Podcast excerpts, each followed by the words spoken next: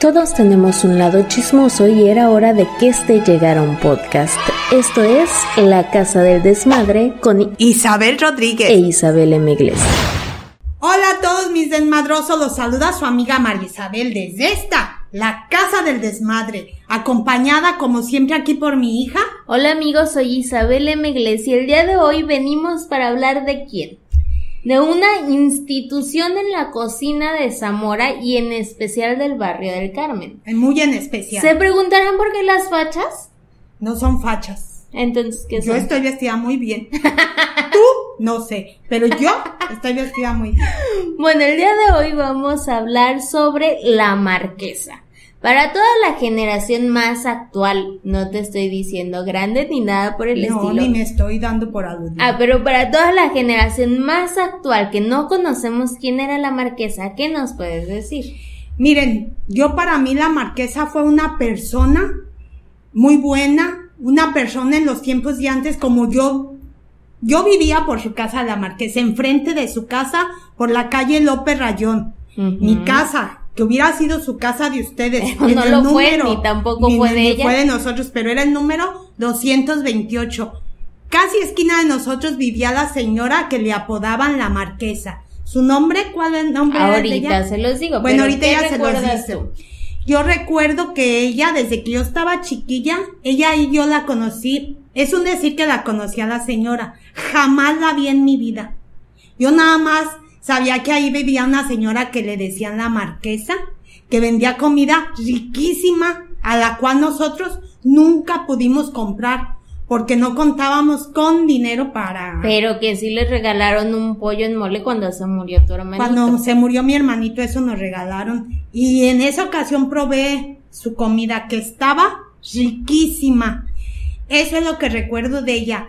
Ahora, también porque la recuerdo, porque sus sobrinas, ella tuvo muchos sobrinos, sobrinas. Unas de sus sobrinas vivían a un lado de ella y ella era amiga de nosotros, todas sus sobrinas.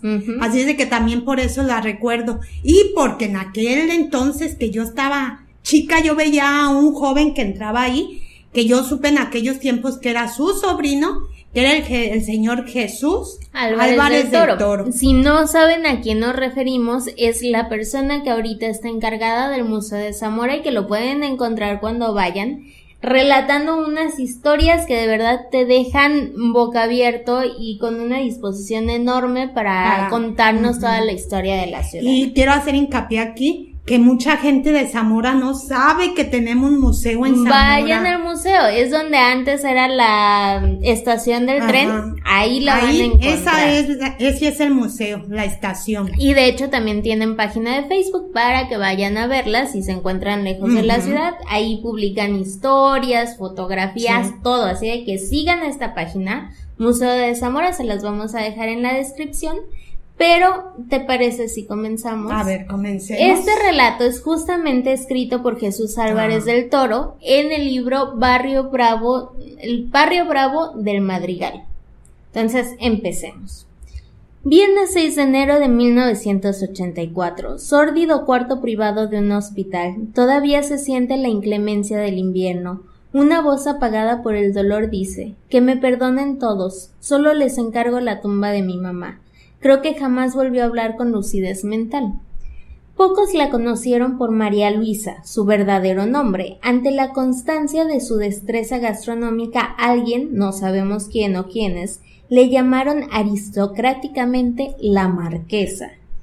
Comparación poco feliz en lo físico, pues su complexión guardaba íntima relación mestiza. Vino del rumbo de la ex hacienda de Guaracha. Mm. Muy joven, adolescente, con memoria extraordinaria, recordaba hechos lejanísimos ocurridos en su natal Villamar, sobre todo los del recorrido por revolucionario. María Luisa, descendiente de línea paterna de Ignacio del Toro y por línea materna de Petra Moreno, muy posiblemente descendiente de los dueños de la hacienda, que por razones desconocidas y de crianza tuvo que apellidarse Chávez. Así pues se llamó María Luisa del Toro Chávez. ¿Sabías tú eso? Eso sí no sabía. Dato importante. De la Guaracha, los que no conocemos muy bien esta hacienda, está por el rumbo de yendo hacia Tangancícuaro, por ahí de Villamar, ah, todo esto. De hecho, ahí nació mi bisabuela. Ah, el guarache. bueno, dice, llegó a Zamora como un miembro más de la servidumbre de la familia Leñero. De ahí, y por recomendación del padre Leñero, pasó a servir con la familia Arias, quienes incluso le facilitaron un solar en el en el en el no entiendo. cigarleño. ¿Qué es cigarleño? es que no conocemos la palabra nosotros cigarleño, pero supongo que es como en el lugar de Jacona. Es en el Igarleño, en Jacona. Oh, Una como hacienda, algo así. Por algún disgusto terminó su contrato verbal y pasó a servir a la casa citadina de la familia García López, con quienes duró un buen tiempo. Posteriormente trabajó con la familia Cano, iniciadores del Banco de Zamora, ahora Banca Promex, para finalizar su errante trabajo de doméstica con el ingeniero Andonegui, de aquellos que llegaron a la carretera nacional y que fueron quienes colocaron el drenaje en Zamora Antigua. Inició María Luisa para su familia el matriarcado, modelo jerárquico poco común para gentes valientes. Fue quien inició el éxodo hacia Zamora por consejo de los comedidos de su pueblo, Sabía enfrentarse a la vida imponiendo condiciones. Vivió gran parte de su vida en situación deplorable, tal como cuando murió. ¿Sabías esto eso? Uno y ochenta y tres de estatura. Era ah, alta. Era alta. Ya quisiera yo el 1.83. Mujer robusta, caminaba erguida en los últimos años, cogió un poco de la pierna izquierda, posiblemente ya con síntoma preciso de cisticercosis que le afectaba. Así de que bueno. Vino junto con algunos miembros de su familia cuando la ciudad apenas se desarrollaba. El patrón propuesto por Porfirio Díaz rápido se adaptó a las condiciones de la provincia media, ajá, como se adapta ahora cualquier provinciano a las grandes ciudades. Zamora tendría unos doce mil o catorce mil habitantes. Era el núcleo aquel que se extendía de la garita de Naranjos al rastro viejo. Mm. ¿Sabes dónde se ubica la garita de Naranjos? No, pero imagino más o menos por donde estaba 5 de mayo, ¿no será? 5 de mayo, esquina con Juárez. Allá había una mm. garita, pero no sé cuál. Si será la, de sé naranjos. la de naranjos. De acuerdo a mis videos y a la mala memoria que tengo, la, garita de naranjos era la que estaba yendo hacia la estación. Ya ves que por ahí el Calvario, ah, todo eso. Sí, sí, si no me equivoco, esa era la garita de naranjos hasta el rastro viejo según yo sabía, los naranjos era cayendo para la unidad deportiva, según yo sabía. Ah, también. Es que, eso eran los naranjos. Bueno, ya que nos corrijan y nos digan dónde está la garita de naranjos. Y de la estación de ferrocarriles porfirista al puente del Duero. De oriente a poniente y de norte a sur, y ella se dio a la tarea de conocer a la pequeña ciudad más por sus deberes cotidianos que por gusto propio. La ciudad despertaba con noticias del pasado movimiento cristero y ella se informaba adecuadamente en el mercado, atrás de la catedral, junto a lo que ahora es la Ford de los Jiménez, a donde tenía que asistir por necesidad de cargo que ocupaba con la familia para la que trabajaba. La ciudad presentaba un verdor cotidiano debido al musgo que crecía en las junturas de los empedrados, porque sí amigos, teníamos calles empedradas, aunque no lo crean, porque yo ya las conocí pavimentadas. Se los dije, yo las conocí, es más, de tierra y luego ya empedradas. de día antes todavía. Al oscurecer o al anochecer las calles quedaban a oscuras. Ella y su familia al buscar acomodo en la ciudad que iniciaba su crecimiento fueron a parar a lo más retirado, a la esquina de Alacrán, Juárez y Pino Suárez. Eh, está procesando la información. Juárez, Pino Suárez y Alacrán. la familia hizo de todo, desde fundar una tienda de abarrotes en su casa hasta que sus componentes, sus miembros de familia, trabajaran en distintos ramos como construcción, fabricación de chocolate casero, cría y matanza de cerdos, rentar tierras para el cultivo de diversos productos y en algunos milagritos más. Pero la suerte aún no le sonreía, sobre todo a María Luisa, quien iniciaba su jornada laboral a las cinco de la mañana y la terminaba por las nueve o diez de la noche. Sí, bárbara. Petrita, la mamá, con la carga de haber alumbrado en dieciséis ocasiones, ay Dios mío, se levantaba cotidianamente a las cuatro y media de la mañana a iniciar las labores del hogar. Dejaba encendido el fogón de la chimenea mientras tiraba el agua del nejayo y llevaba el nixtamal o el nixtamal al molino. Regresaba rápidamente a echar infinidad de tesales. Sí, ilústranos tú. ¿Qué son los tesiales? Tesiales. Mira, eso no sé, pero el nejayo es la agüita que le queda cuando tú pones el maíz a cocer con poquita cal para que esa luego te la muelan el maíz y, te, y de ahí sale la masa para todos los que no saben que están jovencitos como ¿Que, las tortillas no vienen de la tortillería? pero ahí te cocen el maicito con cal y luego te lo muelen. Y en los tiempos de antes te lo molían en el metate porque así lo molía mi mamá. Y ponía desde preparar, fíjense, ¿eh? a pesar de que ya había tortillerías, a mi mamá le gustaba poner el maíz eh, así con cal y luego ya lavarlo y esa agüita que salía se llamaba nejayo, que servía para curar cazuelas. ¿Qué es curar cazuelas? Dejarles ahí el, dejarles ahí la agüita para que no te tronaran a la hora de ponerlas al fuego. Ok, ah bueno. Y, lo demás no sé qué. Agregaba teciales al comal de barro, tantos teciales como la familia podía devorar. Ah, tortillas, una especie ah. de tortillas dice al comal de barro. o algún alimento, algún alimento. Yo como soy de las maruchan para acá. Pedrita le, apresura, le aprestaba el almuerzo a todos los que salían a trabajar. Frijoles, carne de puerco, chile y tortillas era la dieta generalizada. Así pasaron 15 años. Por los 50 Zamora era todavía muy pequeña y María Luisa incitaba a su negocio también en pequeño. Se instaló en esquina, principio genérico del buen comercio pueblerino, entre Belisario Domínguez y Eleuterio González. Esa sí la conozco, esa calle. ¿Dónde es? Eh, bueno, a ti te lo digo, para aquellos sí saben. Eh, yendo ahí por la Lerdo de Tejada, como que vas para el mercado del Carmen, agarrando acá por la Madero. Pasas la calle Madero, te sigues por la, como que vas pues al mercado y das vuelta en la primer callecita justo donde yo voy al pan, cuando voy a mi Zamora querido, que voy al pan a un, con una señora que se llama Lupita, que afuera vende semas de... Miren amigos, me dio tanta explicación pudiendo haberme dicho junto a dónde están las... sí, pero bueno, esa es la Lerdo de Tejada. A la vueltita llegando a la esquina de donde esté ya la vueltita, esa callecita, es nomás una callecita. Que ambos lados cerrada, pues, ¿verdad?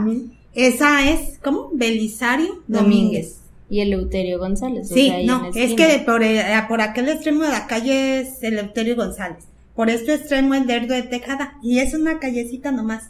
Ah, que se llama así Belisario Domínguez. Pues en esa esquina de Belisario Domínguez y Eleuterio González, a una cuadra de distancia del barrio del Madrigal, los curtidores fueron buenos clientes. En fin, muy cerca del centro del negocio y en la casa particular de la cría de cerdos y su matanza. Mm. La venta de chicharrones y carnitas, cueritos con salsa, sal y limón y su orégano, junto con parte de cerdo, buche y lomo. Ay, a también se me antojó. Rebanadas de aguacate, cebolla y oh. jitomate, todo junto y el toque final, un poco de vinagre picoso. Estas eran las famosas botanas blancas. Faltaba el aperitivo, cerveza o tequila, pero no más de tres. Principio ético de la casa. O sea, podías ir a consumir tus botanas y tomar algo, un mezcal, un tequila, pero solamente tres. Más, ya, no. Ya más es borrachera. Sí, ya. ya. más es borrachera. es botana. Para eso te ibas al control o al descontrol. Pero no hay. Eh, Posteriormente, el pollo en mole, el que les regaló a ustedes. Su característica hecho en metate y con todas sus especias o olores para que espesara. Después vino la lengua en salsa de oh. jitomate acompañada de frijoles molidos en metate y chiles jalapeños. Todo junto era el ideal del buen comedor callejero. Además recibió en su negocio solo a quien ella les daba el visto bueno. Por los 60, siendo presidente municipal Felipe Herrera, ella no lo aceptó como cliente por ir acompañado de dos pupilas de Ignacio García, también famoso. El presidente le solicitó explicación, contestando ella que si él era el presidente de Zamora, ella era la presidenta de su casa y se reservaba el derecho de admitir a quien ella quisiese. Maybe de ahí venía la marquesa, la, la nobleza de toda Zamora. Zamora eh, sí, y su afición al fútbol le dieron fama regional, estatal y nacional y el auge fresero desde la década de los 60, la internacional... ¿Sí? ¿Dónde Uh, ya se perdió en el libro, imagínense aquí o en Zamora. No, sí, sí. Es que se me hizo raro de la nacionalizó. Dije, ah, caray, si estoy leyendo lo mismo, pero sí. Eh, en la década de los 60 la internacionalizó. Junto con la fama, emprendió el camino a la acumulación de capital y la inversión en bienes raíces. Compró por Pino Suárez, López Rayón, Nicolás Régules, Doctor Verduzco, Emiliano Zapata y Juárez e Hidalgo. Antiguo seminario menor. O sea, amigos. Ándale. 15 años de perseverancia de levantarse a las 5, dormirse hasta las, bueno, ni dormirse, a acabar su jornada hasta las 9 o 10 de la noche de puro sufrimiento, pero después para todo esto le dio, resérvense el derecho de admisión. Así debiera uno trabajar. Exactamente. No como otras que se levantan. se levantan de su cama para irse al sillón. no. Por eso llegan a ser lo que son, no como yo.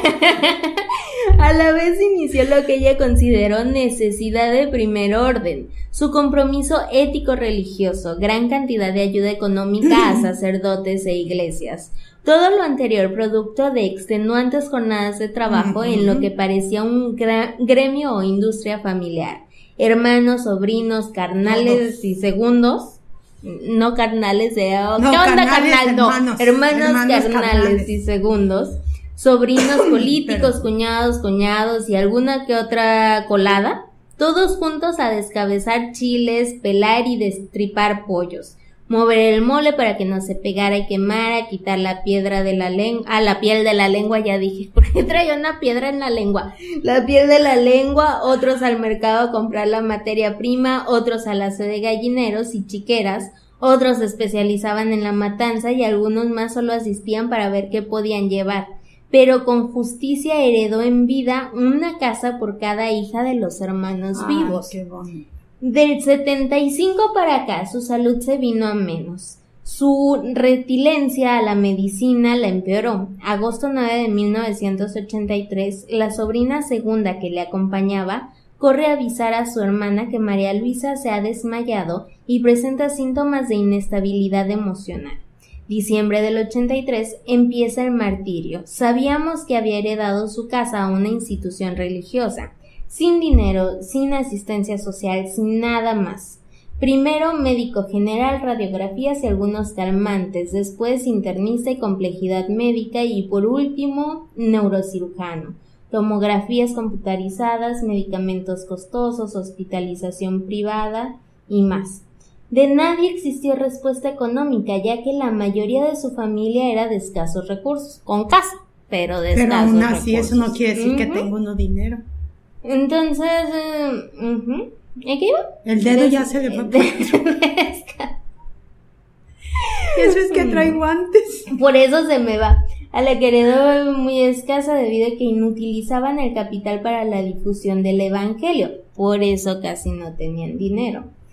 Nueve, nueve, meses en cama, en algunos momentos lúcida, en otros con pérdida de razón. 7 de junio del 84 murió tranquila con un pequeño es, es, ¿es qué? Uh, hija, no tengo y no ves.